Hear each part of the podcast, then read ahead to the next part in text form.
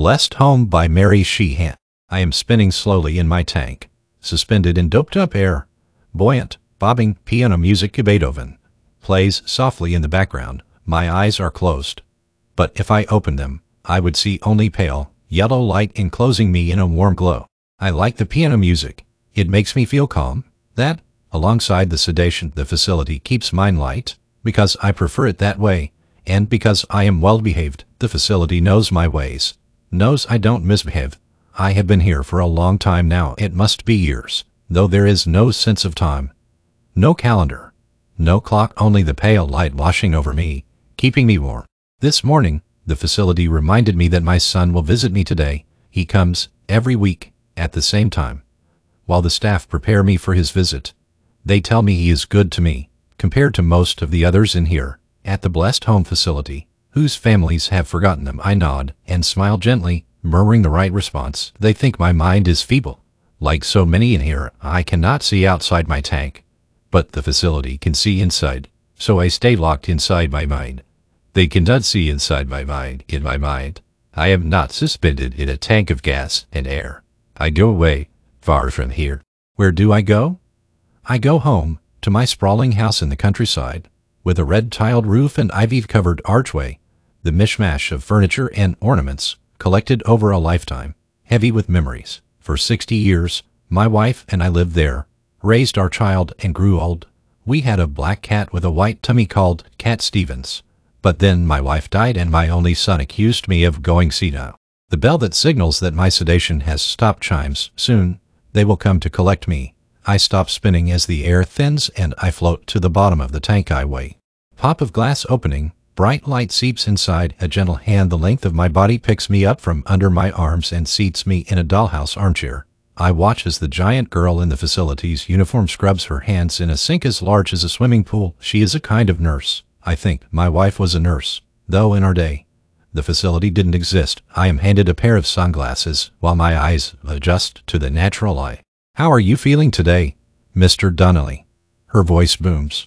I mumble something as she dresses me. When I first arrived, I was embarrassed by foreign hands touching my body, stripping me bare, clothing me in strange scratchy facility clothes. But now, I am apathetic. Maybe it's the drugs. When I am presentable, she brings me to the visiting area. I sit in an armchair, more comfortable than the last, watching vast visitors speak to their doll-sized relatives. I once heard a story about a family who brought home their shrunken grandma from the facility, only to have her chewed up by her once beloved dog.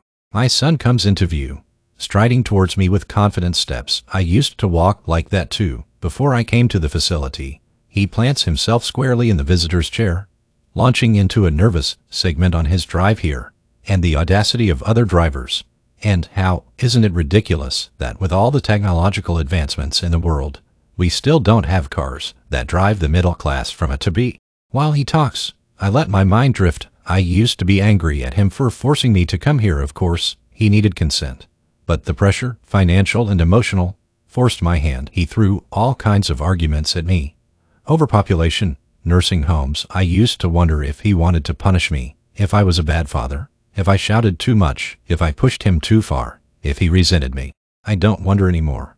I don't do anything much. The end is coming soon.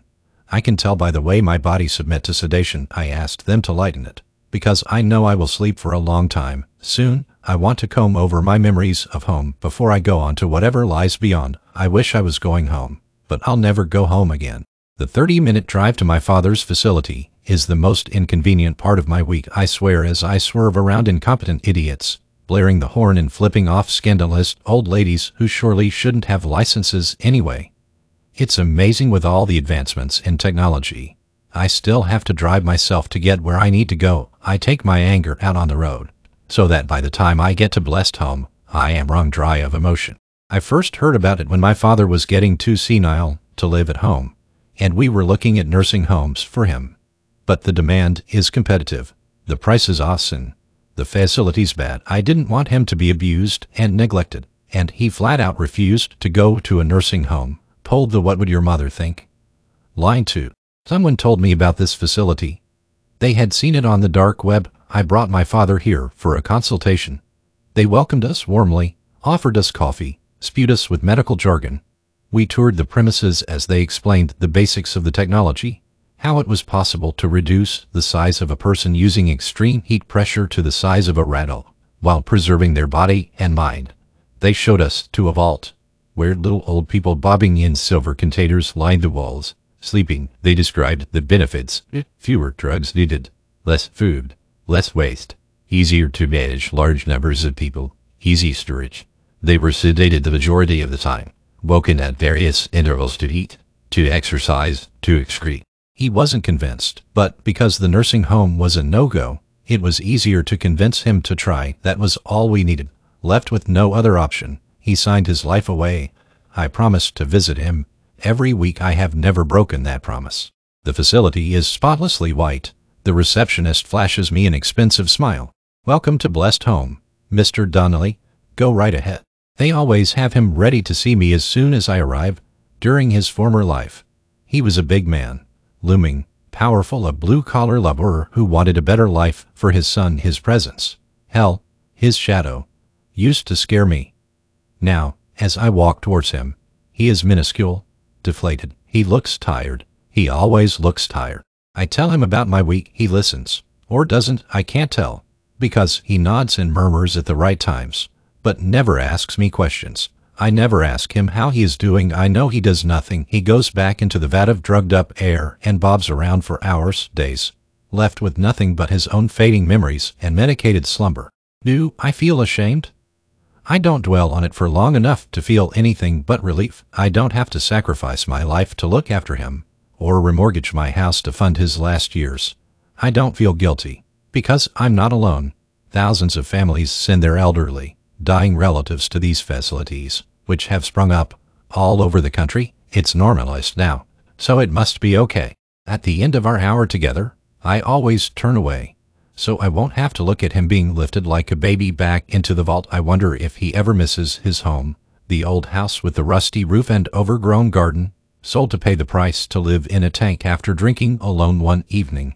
Filled with morbid curiosity, I drove by bleary-eyed, I noted a strange car in the driveway. The lawn was mowed, the roof replaced, the door painted a happy yellow. I wanted to stop and knock on the door, but I didn't. I looked away, eyes on the road, and kept driving.